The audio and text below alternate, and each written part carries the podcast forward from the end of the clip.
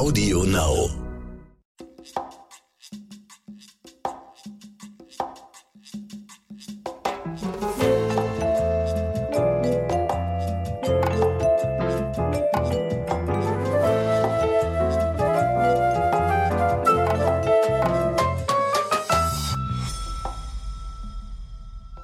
Das Wochenende ist nah und wir wünschen euch einen wunderschönen Freitag und sagen herzlich willkommen zu unserer neuen Crime in the City Folge. Hallo. Im Moment ist ja wirklich gerade echt viel los und äh, irgendwie habe ich das Gefühl, ich komme da gar nicht mehr äh, zum Durchatmen. Das bringt der Job ja manchmal so mit sich. Man springt von einer zur nächsten Geschichte. Da wir ja nun mal in Berlin sitzen, ist hier auch immer viel zu tun. Also so Durchatmerphasen hat man eigentlich eher selten. Und am Ende der Woche fragt man sich dann manchmal, was habe ich eigentlich Montag gemacht? Aber ich wette, das geht vielen von euch in euren Jobs so. Ja, das, also mir geht's auf jeden Fall auch so, aber nun machen wir ja auch den gleichen Job.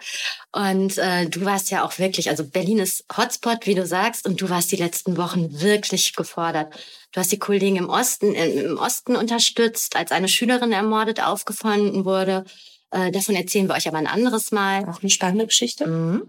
Ähm, du warst zum Austausch äh, arbeiten in unserer Mutterschiffzentrale äh, in der Redaktion in Köln, was ja auch immer noch mal aufregend ist und einfach so einen Standortwechsel mit sich bringt. Äh, und dann warst du auch noch ähm, vor der Wohnungstür der vermissten Achtjährigen, die da im süddeutschen Raum äh, Tschechien und so bei einer Wanderung vermisst wurde. Und äh, ich kann ja nur sagen, bei mir schaut's da etwas gemächlicher aus oder sagen wir besser räumlich übersichtlicher. Ich bin ja mhm. wirklich 90 Prozent meiner Zeit im Kriminalgericht. Ja, womit wir auch eigentlich schon äh, bei unserem aktuellen Thema wären. Ne? Wir wollten euch aufgrund der großen Nachfrage mal ein Update zum Kannibalenprozess nämlich heute liefern.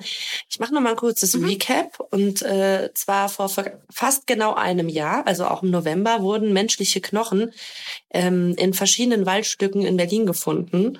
Und ähm, an den Knochen hat man gesehen, dass sie mit einer Knochensäge zersägt wurden. Und nach und nach stellte sich dann raus, es liegt ein Verbrechen mit Kannibalismusverdacht vor. Der Täter wurde auch schnell gefunden, Stefan Ehr, ein Lehrer aus Berlin. In unserer ersten Folge zum Kannibalen erzählen wir euch auch einiges zu ihm. Da könnt ihr ein bisschen was über seine Kindheit, über sein Leben erfahren. Sein Opfer hat er in einem Sexchat kennengelernt. Und ob er ihn wirklich gegessen hat oder nur Teile oder gar nicht, ist alles noch unklar eigentlich. Ähm, jetzt ist aber der Prozess und da ist ja seit unserer letzten Folge ziemlich viel passiert, oder? Ja, absolut. Ein wirklich spannender Prozess. Absolut richtig. Also, äh, und das Spannende ist in diesem Fall eben jetzt gewesen, der Angeklagte Stefan R. hat sich eingelassen. Das heißt, er hat sich erstmalig zu den Vorwürfen gegen ihn geäußert. Und ähm, natürlich, beziehungsweise leider hat er das nicht persönlich getan.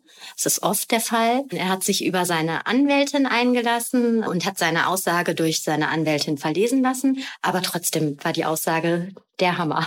Die Worte kommen ja trotzdem dann von ihm, ne? Oder der Inhalt.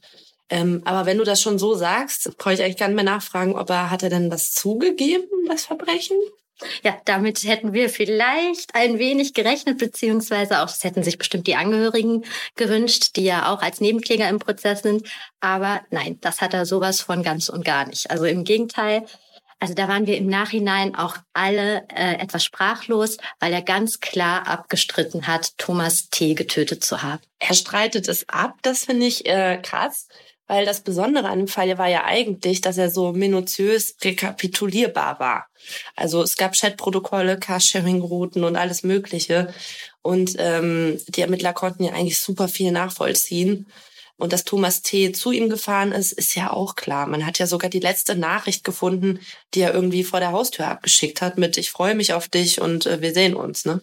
Ja, eine ganze Menge Beweise gegen ihn liegen vor, sagst du ganz richtig. Aber trotzdem hat äh, Stefan R. angegeben, dass er und Thomas T. sich über die Dating-Plattform Planet Romeo zu einem Sexdate verabredet und gemeinsam Drogen konsumiert haben. Also das Date gibt das schon zu, dass er sich mit ihm getroffen hat. Genau, er, also er, er nennt einen Grund, man hat sich getroffen. Da kommt er ja auch nicht raus aus der Nummer. Haben wir euch letztes Mal ja auch schon erzählt, wie viel DNA-Spuren äh, Blutspuren und so in seiner Wohnung äh, gesichert wurden. Also, äh, dass äh, Thomas T. in dieser Wohnung von Stefan R. zu Tode gekommen ist, beziehungsweise dort auch zerteilt wurde, das ist unstrittig. Er hat nur seine eigene Version, wie es dazu gekommen ist. Und also wie gesagt, sie haben sich zu einem Sexdate verabredet, gemeinsam Drogen konsumiert. Dann hatte man, wie besprochen, Sex. Dieser Sex soll für Thomas T. nicht so gut gewesen sein.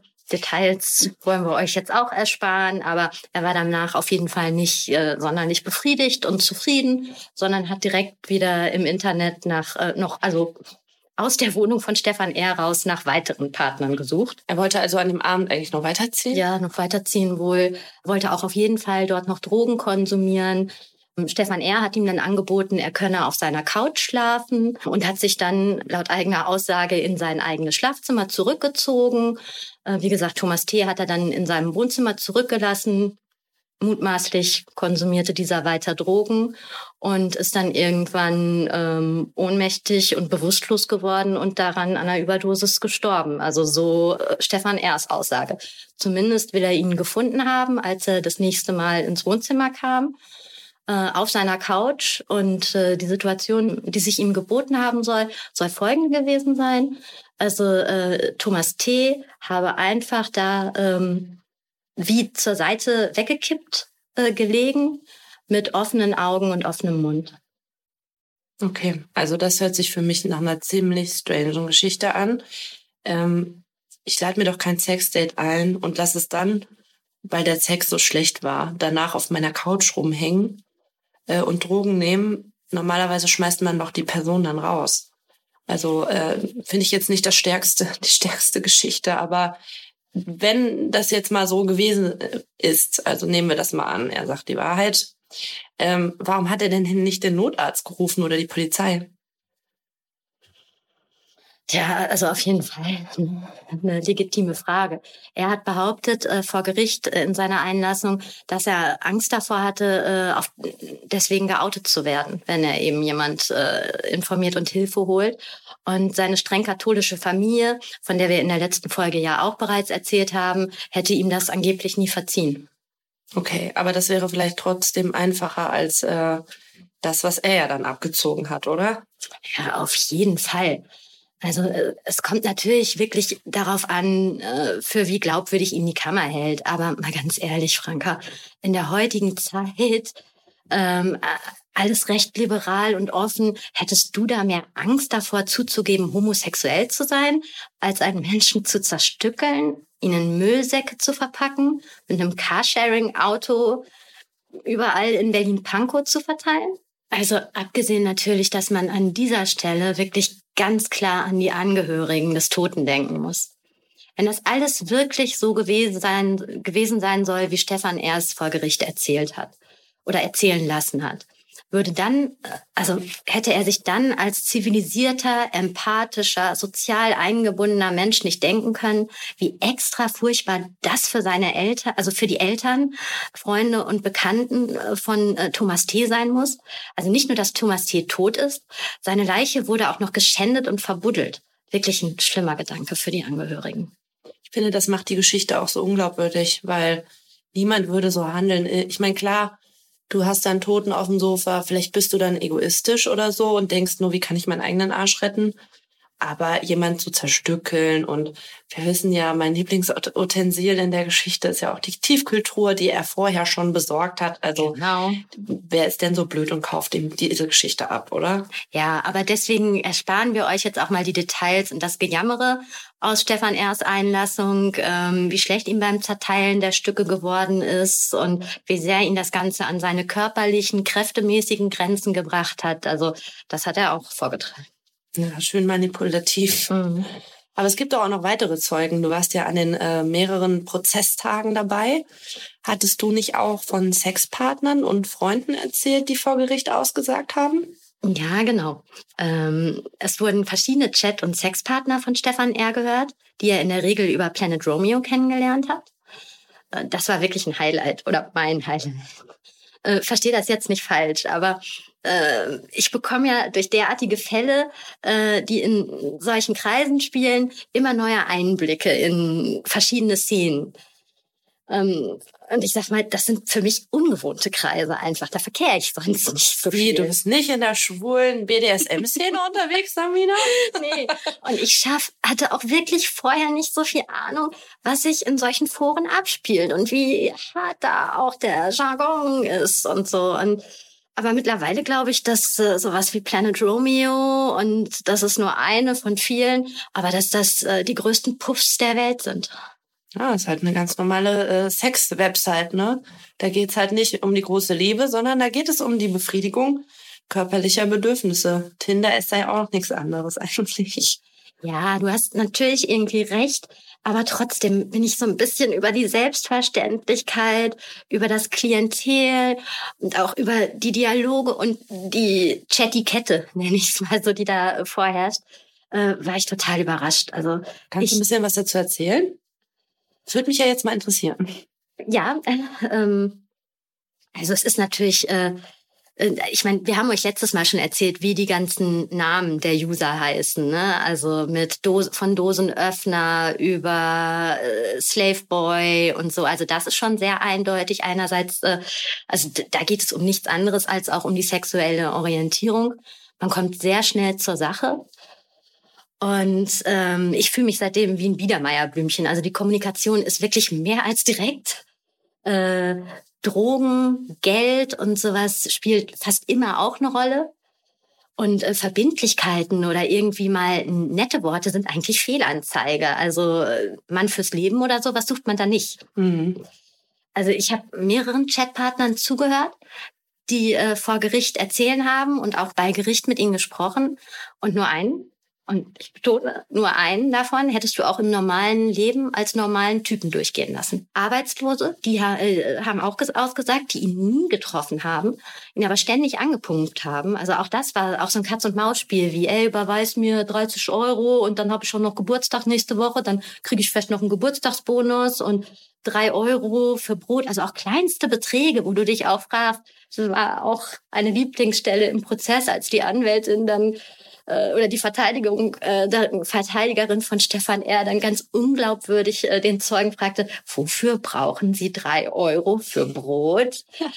und wo du so denkst, ja stimmt, das ist jetzt wirklich auch außerhalb dieser Lebenswirklichkeit, der Lebenswirklichkeit von dieser Frau. Ne? Ja. Und äh, so geht's mir übrigens, geht's mir dann immer. Ich sitze dann immer da und stelle mir vor, was geht jetzt wohl in den Köpfen äh, der Richter, der Staatsanwälte, der Verteidiger, äh, vor, weil für die ist das ja genauso befremdlich, wenn die da solche, solche Hirnis sitzen. Also ja, aber ich finde das eigentlich ganz cool. Man lernt auch mal andere Leute kennen und andere Lebensweisen. Ne? Es gibt ja, und das darf man ja nicht äh, außer Acht lassen, es gibt nun mal Menschen, die so leben. Tja, wer Kuschelsex oder den Partner fürs Leben sucht, Klickt also besser nicht auf diese Plattform, das haben wir jetzt gelernt. Aber du hast auch Freunde und Bekannte von Stefan R. erwähnt, sein persönliches Umfeld. Die waren doch wohl ein bisschen eloquenter, oder? Weil er war ja schließlich, hat er auch normale Hobbys und sowas gehabt. Ähm, er hat ja abseits seiner Fantasien eigentlich auch ein ganz bürgerliches Leben geführt. Auch in unserer ersten Podcast-Folge hatten wir das ja zum Thema. Und ähm, auf die Folge hat sich ja auch jemand bei uns gemeldet, ne? Ja, ganz genau. Ähm, eine Dame, zu der kommen wir später noch. Ähm, vor Gericht hat noch ein Jugendfreund von Stefan R. ausgesagt. Der kannte ihn seit der fünften Klasse und äh, zählte ihn in der Oberstufe und beim Abi, an der Uni zu seinem engeren Freundeskreis. Und auch danach blieben sie noch weiter in Kontakt und sogar nach Stefan R.'s Wegzug äh, nach Berlin hat man sich weiterhin gesehen. Also wirklich ein langjähriger Freund der hat erzählt, äh, dass sie ähm, sehr nerdig oder als Nerds unterwegs waren in der Jugend wohl. Äh, dass sie Spiele gespielt haben wie Schach und die Siedler von Katan. Da wird sich der eine oder andere jetzt wahrscheinlich wiedererkennen, weil gesiedelt haben wir auch in meiner Jugend. Ist das zu alt für dich? Früher war das auch noch so nerdy. Heutzutage ist das ja auch alles ganz cool. Also nerdy zu sein. Aber hast du noch gesiedelt? Also, nee, nee. also für so solche Sachen. Du Küken! Doch, ich kenne auch Leute, die das gespielt haben. Aber da bin ich äh, zum Beispiel. Ja, ich war da raus. ja, und na gut, auf jeden Fall. Also sie haben sich so mit so Gesellschafts- und Brettspielen da äh, beschäftigt. Mädchen haben eher keine Rolle gespielt und waren auch nie ein Thema. Äh, obwohl die heutige Frau des befreundeten Zeugen, die damals auch in dieser gemeinsamen äh, Clique mit drin war, Stefan R. mal danach gefragt hat, ob er denn nicht irgendeine Frau an seiner Seite, eine Freundin hat, nicht irgendjemand gut findet. Ja, kann man ja auch mal fragen, ne? Wenn der Kumpel Dauersingle ist, kommt das ja irgendwann auch mal zum Thema, ne? Zur Sprache. Ja, aber habe ich mir auch gedacht, wer muss fragen? Die Frau.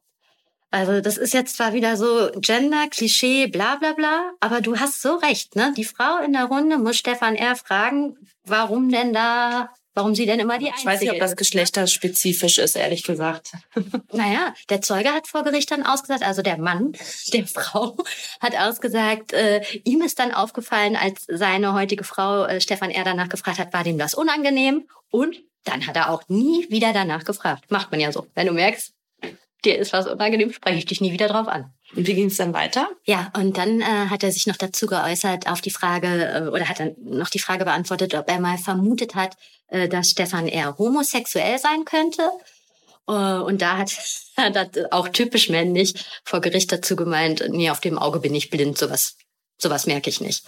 Mhm. Ähm, außerdem hat man generell einfach nicht viel über Privates und vor allen Dingen über Probleme gesprochen. Aber auch interessant, dass der Zeuge Homosexualität als Problem empfindet. Ne? Also Mhm. ähm, ja, ansonsten hat er noch erzählt, dass äh, er sehr gerne bei Stefan Ers Familie zu Hause war. Hat auch nicht irgendwie großartig bemerkt, dass sie streng katholisch waren und dass das irgendwie genervt hat. Ganz im Gegenteil. Äh, Er hatte diese Gothic-Phase und ist dann sogar aus der Kirche ausgetreten.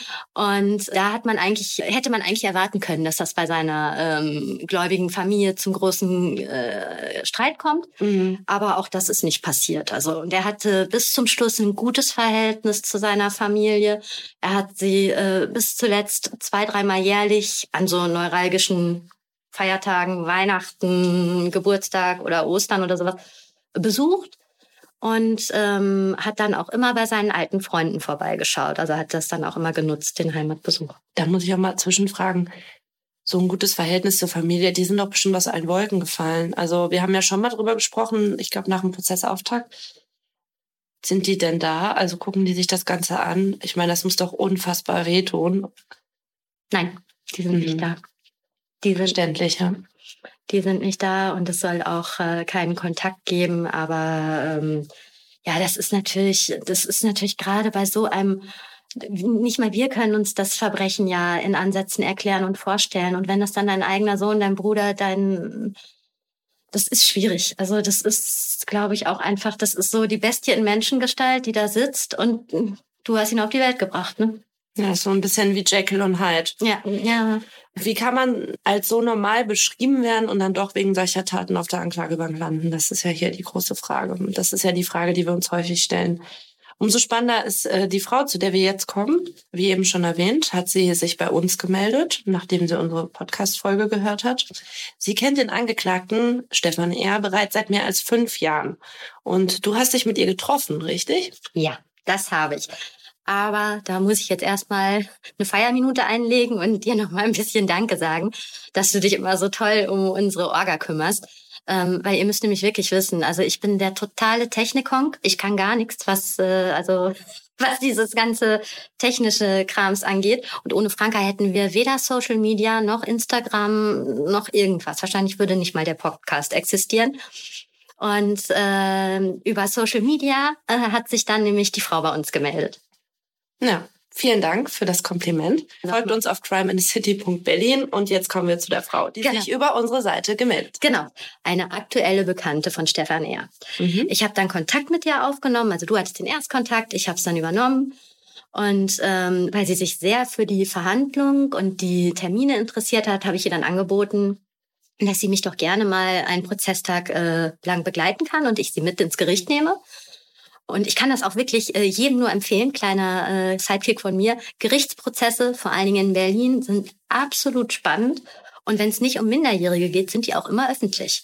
Also kann man sich ruhig mal anschauen, so anstatt Kino oder Theater oder das ist wirklich spannend. Das ist äh, alleine äh, sieht man auch den Unterschied zu Richterin Barbara Salisch und sowas. Also Stefan Erstbekannte fand es auch sehr interessant. Das glaube ich. Ähm, finde ich auch. Gerade, ähm, wie war das denn genau? Hat Stefan eher sie gesehen? Hat er auf sie reagiert? Ich meine, wenn die sich kennen, ähm, hat sie da irgendwie, haben die beiden da irgendwie Kontakt aufgenommen oder so? Gab es eine Reaktion? Also ähm, vom Ablauf her äh, war es so, sie hat sich in den Zuschauerraum gesetzt. Ich sitze ja so im Journalistenbereich, ähm, wo man auch schreiben darf. Das darf man zum Beispiel im Zuschauerraum nicht. Da darf man sich keine Notizen machen. Ähm, und äh, ihrem Gefühl nach hat Stefan eher sie kurz angeschaut. Also das macht er auch in der Regel zu Beginn der Verhandlung, wenn wir alle in den Sack und dann guckt er einmal rum. Auch ich hatte Blickkontakt schon mit ihm. Ähm, also er guckt uns Journalisten an, guckt auch in, in den Zuschauerraum. Und ähm, dann hat er vielleicht äh, kurz überlegt, um sie einzuordnen und dann keinen Blick mehr in Richtung Publikum riskiert. Und das ist mir auch aufgefallen. Ich sitze vor dem Publikum, vor dem Zuschauerraum und da ging, war dann wirklich Funkstille.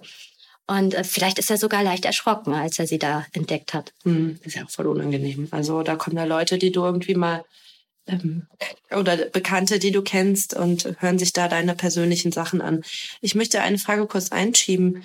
Ähm, du hast ja gerade über äh, Stefan R. gesprochen und wie er mit dem, wie er agiert im Gerichtssaal. Wie sieht er denn aus? Kannst du ihn noch mal kurz beschreiben? Dass wir uns das nochmal so ein bisschen ins Gedächtnis holen können? Ja, ich könnte ihn beschreiben, wenn er markanter wäre. Also A, muss ich sagen, ich kann es sowieso nicht so besonders gut. So, also so an polizeilichen Merkmalen, Leute, da bin ich nicht. Da gibt es ja Leute, die da ein Talent für haben und die dann auch so als besondere Zeugen und so äh, gewertet werden. Da habe ich nicht unbedingt das beste Auge für, aber er sieht so durchschnittlich aus. Ich kann dir fast nicht sagen. Er hat einen, einen, einen roten mitteleuropäischen Kopf eine Birne so und äh, eine rundliche Brille auf der Nase und äh, wirklich wie der äh, nicht durchtrainiert, er hat abgenommen stark im Vergleich zu der, den fettleibigen Fotos, die wir noch von ihm kennen. Mhm.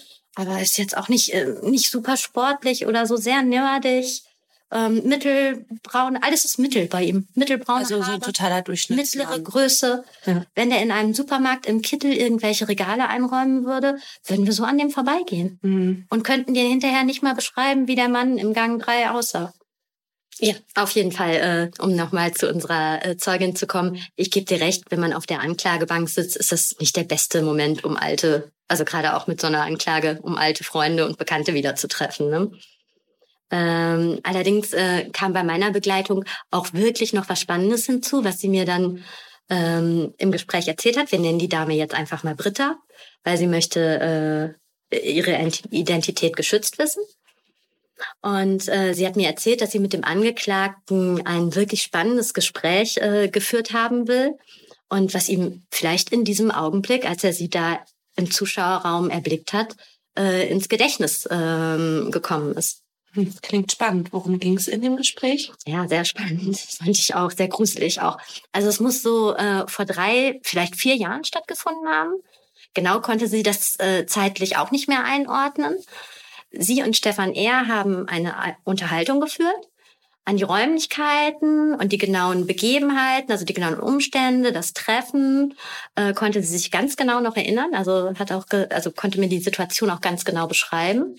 Äh, aber ich will da zu ihrem Schutz jetzt nicht näher drauf eingehen, äh, also äh, um die Umstände, weil ähm, sie möchte ja unerkannt bleiben und die Situation ließe sich sonst schon auf sie zurückführen mhm. oder Rückschlüsse zu ihrer Person ziehen und der Inhalt ist sowieso spannend. Mhm. Und was war der Inhalt? Also die haben, soweit ich weiß, haben die sich ja zu zweit unterhalten und nicht mit mehreren, ne? Ja, also die, die beiden hatten ein Zwiegespräch. Und es ging damals um Pferdefleisch. War das die Zeit, wo äh, Pferdefleisch in der Lasagne war? Erinnerst du dich noch? Drei bis vier Jahre. Da haben alle drüber gesprochen. Könnte vielleicht hinkommen, ja. ja. Also auf jeden Fall äh, haben sie sich über Pferdefleisch unterhalten und Stefan R. hat davon geschwärmt, äh, wie lecker und äh, eigentümlich es doch im Geschmack ist. Britta hat dann äh, gesagt, dass sie das schon, äh, also hat sich dafür dann interessiert. Es, er ist bei seiner Gesprächspartnerin auf Interesse gestoßen, das fand er auch gut. Und dann hat sie aber gesagt, sie würde das schon auch mal probieren, würde es aber lieber essen, ohne zu wissen, dass es gerade Pferd ist, was sie isst. Ähm, Stefan R. hat dann irgendwie gelächelt und äh, ist äh, dann ohne Umschweife auf das Thema Menschenfleisch gekommen. Hm. Was ja auch schon, also wer kommt sofort von Pferd auf Mensch? Das ist ja schon, uh, uh. so war das im Gesprächsverlauf dann wohl auch. Also äh, unsere äh, Zeugin Britta war sehr angewidert und äh, hat dann sofort auf diesen ähm, äh, Flug, Flugzeugabsturz in den Anden, äh, wo das Rugby-Team damals mhm. abgestürzt mhm, ist. Die auch gegessen haben, um mhm. zu überleben, ne? Mhm. Ähm, angespielt. Und äh, Stefan R. gefiel der Gedanke, also in so einer, dass man das ja höchstens nur in so einer Situation machen würde. So, darum kreiste das mhm. Gespräch dann. Stefan R. Ähm, hat dieser Gedanke äh, wohl sehr gefallen. Und ähm, da ist man dann auch so ein bisschen, also war man uneins, weil ähm, unsere Britta hat dann gesagt, na ja, das ist ja ein irrer Gedanke. Also äh, erstmal müsste man in, mit einem Flugzeug abstürzen, dann müsste man diesen Absturz überleben und dann müsste man auch noch äh, ne, irgendwann die ja. Möglichkeit haben, da irgendwelche Toten zu verspeisen. Also äh, ja, ekelhaftes Gespräch. Das Gespräch hat dann seinen Lauf genommen, also beziehungsweise Stefan R. Äh, hat dann sehr großen Gefallen an diesem Gespräch gehabt und sich sehr aktiv beteiligt. Du hast es erzählt, ja. Mhm. Ja, und er hat dann irgendwann ähm, gesagt, also dass man schon jemand finden müsste, der einem sein Fleisch freiwillig als Kostprobe zur Verfügung stellen würde. Okay. Und, aber da merkt man ja schon, er hat diesen ganzen Gedanken schon irgendwie weitergeschrieben. Naja, auf jeden Fall redet er darüber, ne? Mit, ja. mit seinen Freunden und Bekannten. Und äh, seine, seine Bekannte hat dann eben gesagt, äh, ja, müsste man, wenn man es wirklich mal essen wollen würde, aber wer würde sowas schon tun? Ja, Stefan Er hat dann gesagt, er würde Menschenfleisch gerne mal. Also hat sie wirklich gesagt, er soll dann gesagt haben, er möchte Menschenfleisch gerne mal probieren.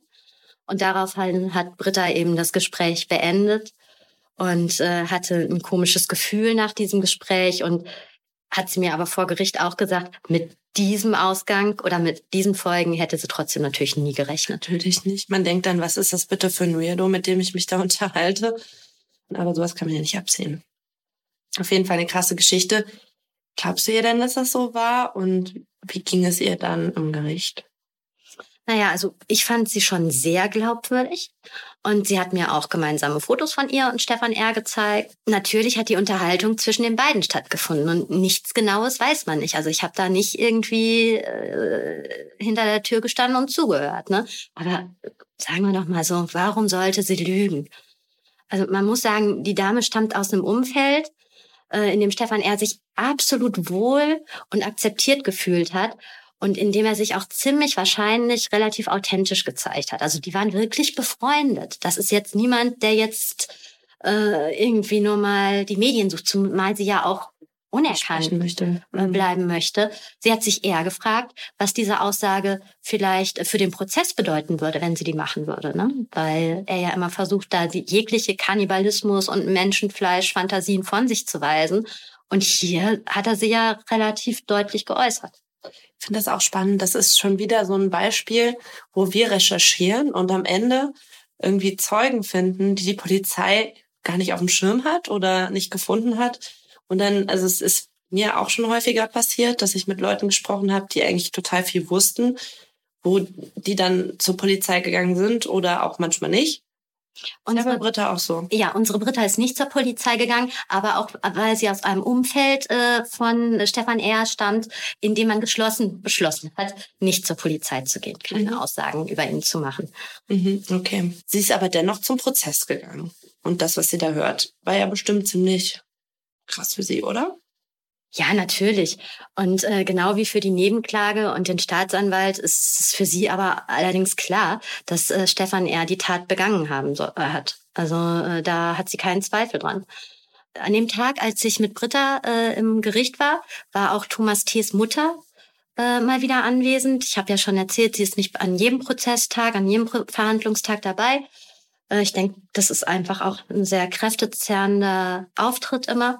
Und äh, aber da war sie im Gericht und vor allem äh, Thomas T.s Mutter äh, hat ihr hat unserer Zeugin sehr leid getan. Also Thomas T.s Mutter wurde übrigens an einem anderen Tag dann auch als Zeugin selber als Zeugin gehört und äh, hat aber nicht sonderlich spektakuläres berichtet, eigentlich nur über den Charakter ihres Sohnes, dass er in einer guten Lebensphase sich befunden hat, dass es bergauf ging, Job, Gehalt, was wir euch alles auch schon erzählt haben, dass er ein hilfsbereiter, super Typ war und dass sie ihn natürlich furchtbar vermisst. Also du hast jetzt schon echt viel erzählt. Es ist ja schon viel rausgekommen. Wie geht es denn jetzt aktuell weiter im Prozess? Naja, demnächst wird ja auch irgendwann mal die Beweisaufnahme geschlossen und dann stehen die Plädoyers an und äh, dann gibt es logischerweise irgendwann bald ein Urteil und äh, wir halten euch auf dem Laufenden. genau. Heute war, wie gesagt, eine kleine Update-Folge, weil unsere Geschichten sind ja dynamisch, die gehen ja immer weiter, wir sind ja immer sehr aktuell. Und dann würde ich sagen, habt ein schönes Wochenende. Wir sehen uns in zwei Wochen, hören uns in zwei Wochen. Danke fürs Reinhören, ihr Lieben. Macht's gut.